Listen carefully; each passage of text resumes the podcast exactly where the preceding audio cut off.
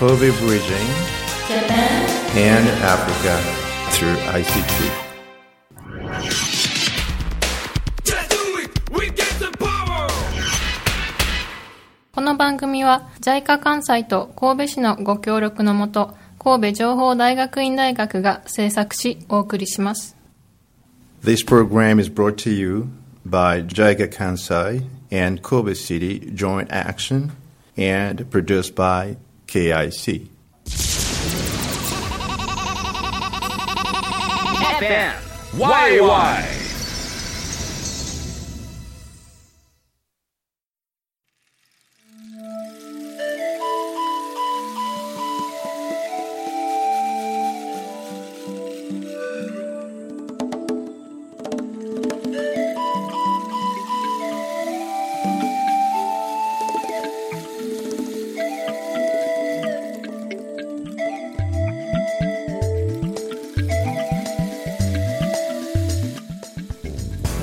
さんこんにちは、えー今月も、えー長田の神戸市長田の FMYY からお送りしております、え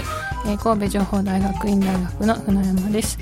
えーいつもと同じように千田先生もいらしてます。こんにちは。あ同じく KIC の千田です。はい、えー早いものでもう5月ということで、えー、と日に日に暖かく暖かくなっています。で KIC も、えー、と新たな職員が、えー合流したりして賑やかになっていますけれども、えー本日はそんな新しい KIC の、えー、とメンバーを特別ゲストにお呼びしています、えー、とではまずは自己紹介早速お願いしたいと思います。はい、こんにちは、えー高田と言います、えーこの3月から、えー神戸情報大学院大学の方で、えー勤めることになりました、え実は私あの JICA の職員で、えこの KIC には出向で参っております、えー2月まではアフリカのルワンダであの事務所長を務めておりました、えー2年と8ヶ月あの現地で勤めてまいりました。であのルワンダと、えー神戸市というのはあの JICA との連携で非常にいろいろと協力しておりますしこの KIC で実施している草の根協力プロジェクトでも非常にいろいろと現地側でですねあの支援させていただいたのであのこちらで KIC での勤務を非常にあの今楽しみにあの進めているところです。よろしくお願いします。えーよろしくお願いします。まあ、ちょうどす、まあ、ウェルカムとして、あの、は新しいスタッフが、えー入ってくれたというところで、まあ、ちなみに、さっきのね、あの、あこの辺でアフリカ人と違うなと思ったのは、その 2, 2年8ヶ月間と言ったらな、多分あもう90%のアフリカ人だったらほぼ3年って言ってましたね やっぱりそうです。初の日本人ゲストということなのでそうそうです。よそのはい、細かい。あ光栄です。細かいことです。いません。2年と10ヶ月でした。はい、はい。まあその辺にちょっと、あの、はい。どんなもんかなと、はい。多分みんな興味を持ってると思うんですけどね、はいじゃあ、あの、私の方のちょっと自己紹介も兼ねて、今まで、あの、どういった経歴でアフリカに関わってきたか、ちょっとご紹介させていただきたいと思います。あの、私、実は、あの、大学卒業してすぐにですね、JICA のボランティアでアフリカのザンビアという国に参りました。で、あの、その当時やってたのが、えっと、JICA のボランティアのプロジェクトでですね、あの、農村の、あの、牛を飼ってる農民の、あの生活を向上するということで、そのためのこう農民の生活とか、あの飼ってる牛をどういうふうにこう売ったりとか、飼育したりとか、そういったのを調査する隊員で、あの3年と半ですね、あの現地で活動してきました。当時ですね、私、あの、技術を持ってるわけでもなかったので、村人たちにからいろいろ話を聞くだけで、あの、何かをしてあげられなかったという思いが強くありまして、帰国してからは、むしろそのいろんなことをこう教えてもらったアフリカのザンビアの人たちに恩返しできるように、開発協力の世界に進みたいと思って、日本にも帰国してから大学院であの勉強し直して、で、大学院中にですね、あの今度はあの2年間休学して、インドネシアの方に、えープロ JICA のボランティアのプロジェクト、あのコーディネーターとしてあの関わりました。でそれが終わって大学院修了後 JICA の方に就職しまして、はい、それが1997年になります。はい、そもそも一番最初はね、卒業して、えもう卒業したばっかり、ええもうずっと日本に行った人間は、まあ、じゃあアフリカに行こうと思ったところはえー知りたいな。あ、いい質問です。実はそれをあのまさに伝えたかったんですが、最初私あの人類学を目指してて、その人類学者としてあの将来をこう進みたいなって考えてた時に、あのまあちょうどですねボランティアの募集を見たらですね、ザンビアでその農村調査をするっていう募集が載ってて、これはあのもう行かなくちゃと。あの、あの、ボランティアとは言いつつも、日本政府の、が派遣してくれて、現地で調査もできて、その調査の結果は自分が目指すその将来の研究に役立てるんじゃないかなと思って行ったんですね。それがきっかけでした。ただ実際に現地で活動する中で、やっぱり研究だけでは、やはりそこに困ってる、いろんな人たちのお手伝いにはなかなかできないんじゃないかということで、開発の方に進むことになったんですね。すごいですね。いえすごくないです。いやいや、本当にね、その、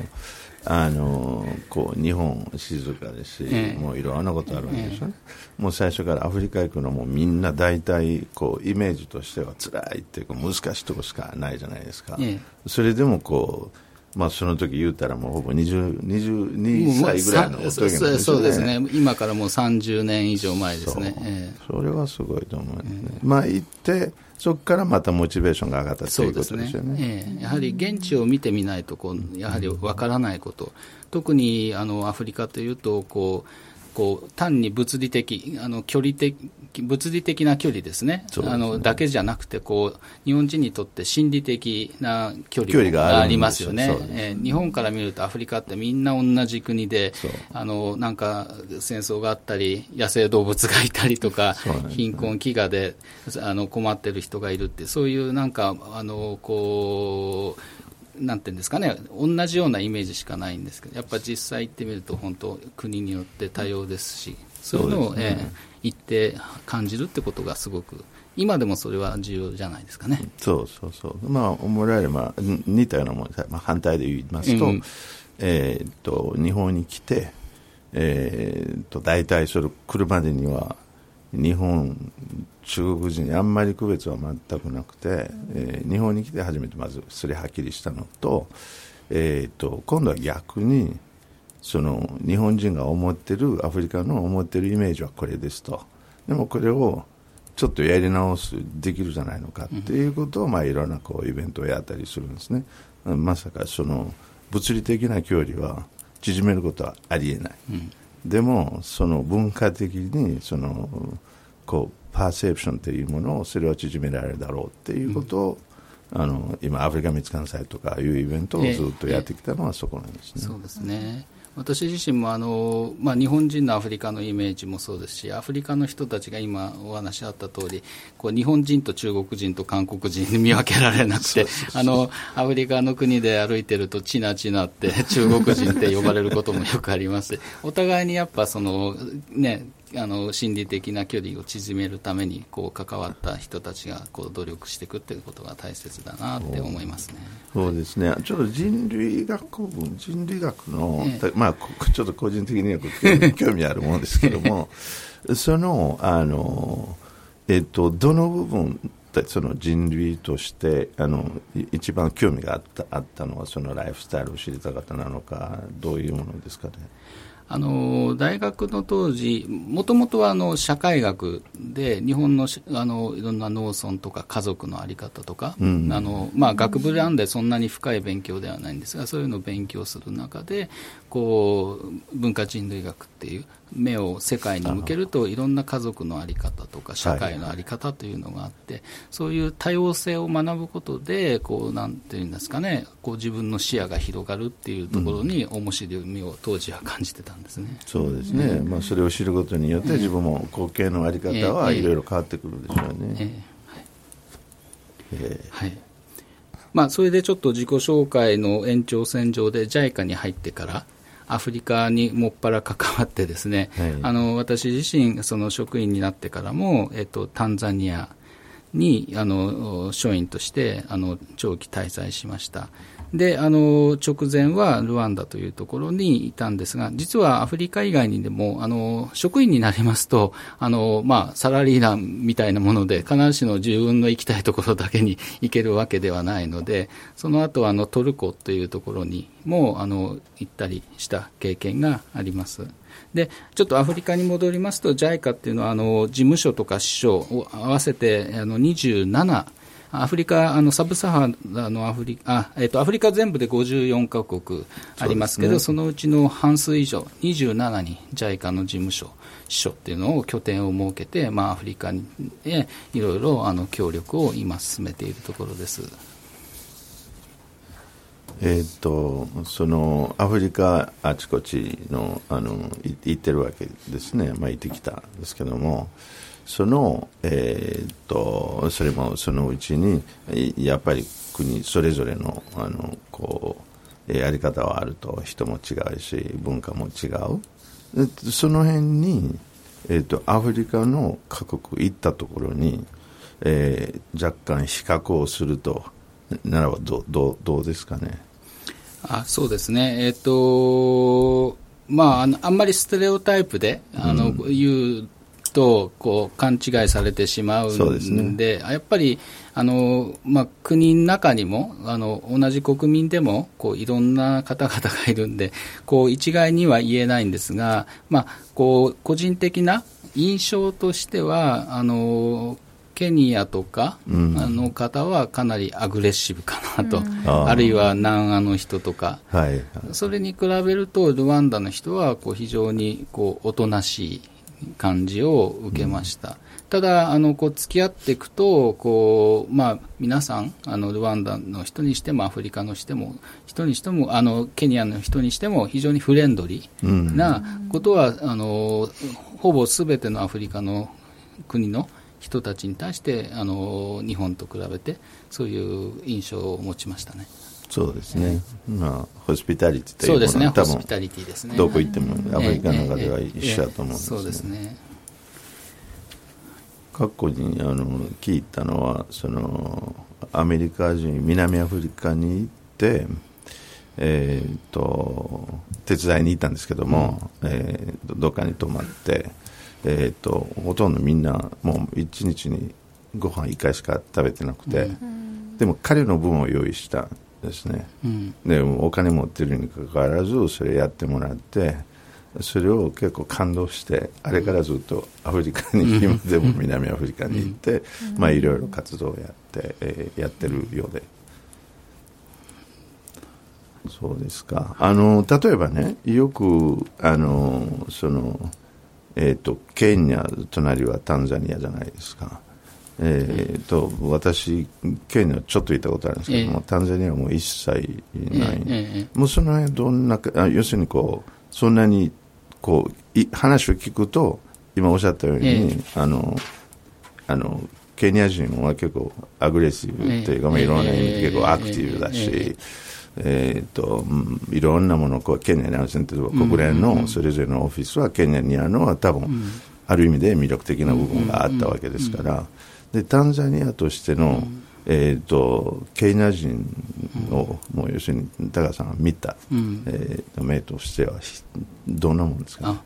えっとですね、あのーまあ、隣の国同士ですし、民族的には、あのーケニア人もタンザニア人もそんな大きな差はないはずなんですね。ねあのご存知の通り、アフリカの国って旧あの植民あの植民地にしてた旧宗主国のが作った国境線はいはい。で作られてる国なんで、そこにいる民族によってできた国ではないんで、あのケニアもタンザニアもあのボーダーのあたりは同じようなエスニシティのグループなんで、そんなに国民性っていうところでは、あの本来、民族からの視点から見たら違いはないはずなんですが、やはりその1960年代、うん。独立してからの国の歩みによって、そこの国の人たちのいろんなこうビジネスとか、あるいはその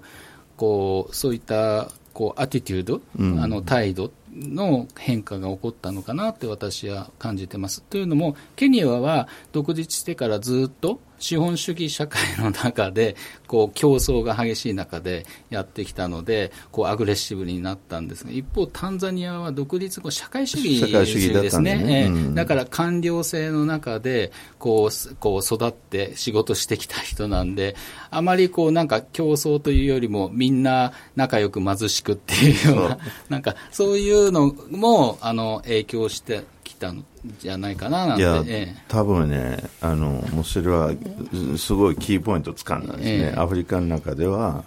えーその、こう、植民地時代の、こう、ヘリテージというものがね、い今はもう文化みたいなものになっているんですけども、実はただただのその時期の影響なんですね。あの、まだみんなこう、ある程度こう、あるところまで行って、もうステップバックして、もう一回アフリカを見るっていうことは、多分できてる国はないじゃないのかなと思ってるんですね。そのその時代の延長線のまんまですね。だからそういうふうに感じるではないのかな。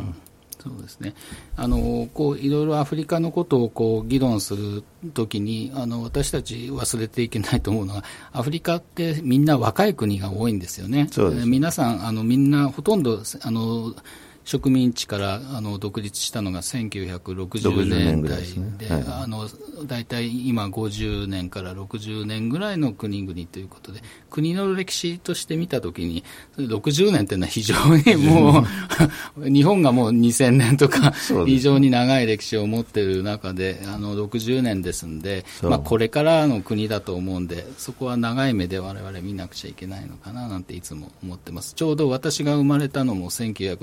1964年なんで、あの、アフリカっていうのはある意味私と同い年 だと思って、そういう目で、あの、兄弟みたいな感じで、アフリカの国をみそうですねいつもかん見てます。はい。確かに。だからその辺は、あの、まあ、もうみんなある程度、その国としては歴史は短い。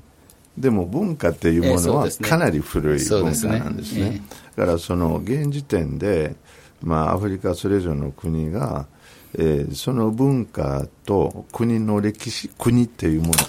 国っていうものの歴史は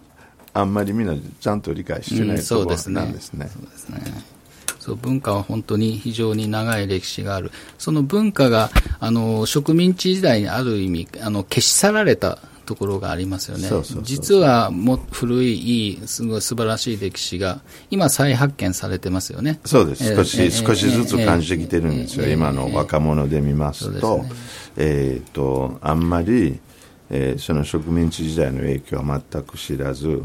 親たちがそれを分かってたも影響を受けたものが育ってて、今はほとんど孫なんですよね、その人たちの孫で。で、その孫たちと、その植民地時代との関係はどんどん薄くなっていってます。なっていってるけども実は物理的、えー、と地域の計画とか、えー、と町の計画とかは、えー、と全くあのこう変わってないんですねその植民地時代から、だからある意味で、えー、とその影響は長い間を、えー続くだろうと、あのえーそういうものを見直さない限り、まあ、その辺でねあの難しい質問かもしれないけども JICA の立場として、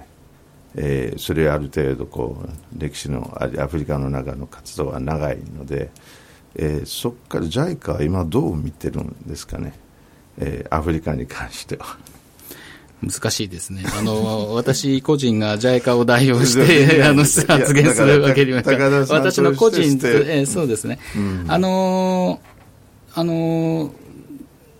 私自身もそうですし、私が事務所長としてルワンダで仕事をしてた時に、やはり一番大切にしなくちゃいけないのは、そこにいる人たちが何を目指しているか、でそれに対して私たち JICA ない日本ができることは何かっていうのを考えて、こう寄り添っていつも一緒にやっていくと。あのーなんていうんですかね、ただ単にこう資金を提供したり、こうインフラを作ったりするだけではなくてこう長い目で見てそこの国の将来にとって本当に必要なことをが何かそれにできることをあの協力していくっていうことがいつも求められてるんじゃないかなと。で、それは常に、あの、こう、反省しながら、自分たちがやってることが、こう、正しいんだというふうな独善的にならないように、あの、こう、中にはやはりこううまくいかない事業もいっぱいあるわけなんで、その中からレッスンラン、教訓を学んで、次の新しいこう事業につなげていくっていう、そういう繰り返しが大切じゃないかなというふうに感じます。めちゃくちゃいいこと聞きました。はい あの、あの、船山さんも、どっちかと言ったら、アフリカには、え、何年ぐらいいたんですかね？住んでたのはそんな長くない2年半とかですかねはい。でもそれはずっと同じ国ですか？えっ、とナイジェリアに1年とケニアに1年半ですあじゃあまあ、ある程度こう、あの、高橋さんの共通の部分はあるですね。そのケニアに関しては。まあケニアはそうですねはい例えばなあのアフリカに行ってあの船山さんとしてあこれ学びましたなっていうことはああ学んだというかなんか私って本当に何でもないんだなっていうふうに思うよ うになりましたねそんなことありそんなことないでしょまず。いやなんか本当に現地に行くとやっぱり、まあ、言葉の壁を置いといても本当に現地のことがわからない中で、いやみんながこう親切に何でも教えてくれたり本当にこう人の距離が日本と全然距離の取り方が違うっていうかそれがすごく羨ましいなとも思ったし、私はとてもそれが好きで、まあ、本当に高田さんもさっきおっしゃってたけど恩返しをしたいっていう気持ちはすごい湧きました、うんはい。まあそれはそうそうですね。あの、まあ、じ自分は日本に来て、えー、とみんなこう優しくしてもらってえーじゃあやっぱり自分は何を返せるかっていうことを、えー言ってみればまあ多分、えー今から言いますと、えー多分日本に来て15年経ってぐらいのかなとその気持ちがそれまでに、まあ、アフリカに何かできる何かできるっていうことがずっとそればっかりで、でその、えー時期が過ぎた時にじゃあもうこんだけいるのは何ができるかっていうところがやっと日本とアフリカがパートナーズになれるだろうっていうことをウィンウィンの状態を作れるじゃないかっていうことそこから始めて、えー、と逆に日本をもっともっとアフリカに持っていこうかっていうところで、アフリカ密関西のそれ実はそれなんですね。なもう我々が何ができるかっていうのはじゃあ、えーある程度ファシリテーションぐらいのことはできるではないかっていうことをこういうイベントをやったりをしてるんでね、あのそのえー、とアフリカの大使たちが、えー関西のことをあまり知らない、えーまあ、そういう部分を向こうに持っていくならば彼らがもうアフリカあの日本とのアフリカの関係は、えー直すじゃない見直すじゃないのかっていう形を、えー、とやっていってるんですけどもね。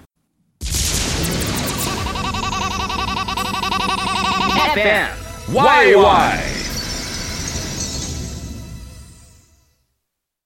この番組は ICT と人間力で社会変革を起こす事業を通して神戸日本とアフリカをつなぐための番組です This program bridges Kobe, Japan, and Africa through social innovation by ICT and Yourself Project.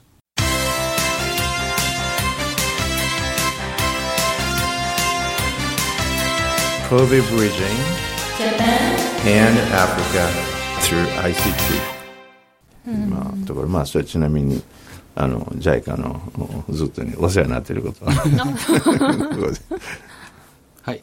あ、えっ、とですね、あの、アフリカとの日本とのつながりっていうことで、あの、すいません、また自分の、こう、あの、思い出話じゃないんですが、実は私の両親、福島県出身で、母が猪苗代なんですね。で、猪苗代って実は、あの、アフリカので、あの、亡くなった野口英世博士の出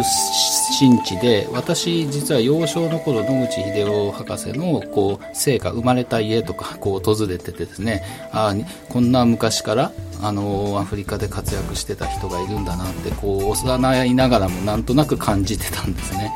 もしかしたら自分がアフリカに関わるようになったのはそういった野口英世博士のそういうのを見た影響なのかななんて後付けでこう思ったりすることがあってその後 JICA の仕事でガーナ行った時もその野口英世博士の研究室とか見てちょっとすごく感動したあの思い出がありましてこういろんな人たちが実はこういろんな形でこう今あのアフリカに関わってるのかなというふうな気がしますし今もっともっとあの距離が縮まってきてるんであのアフリカって自分とは関係ないんだって思ってる人も実は身近なところで何か関わりがあるのかなっていうふうにちょっと思ったんでそういう私の エピソード紹介させてもらいました。いや確かにですよ。あの、あるイメージを見た、ええ。えーそれよく残ったりすえるもの、えええ時間経ってしかわからないもの、うん、そうはい。話はつきませんがここで、えー、と今回は一旦終わりにして、えー、と来月も引き続きね高田さんのお話をお送りしますので引き続き楽しみにしていてくださいはい、よろよろしくお願いしますお願いします This program is brought to you by JICA Kansai and Kobe City Joint Action and produced by KIC. この番組は JICA 関西と神戸市のご協力のもと神戸情報大学院大学が制作しお送りしました。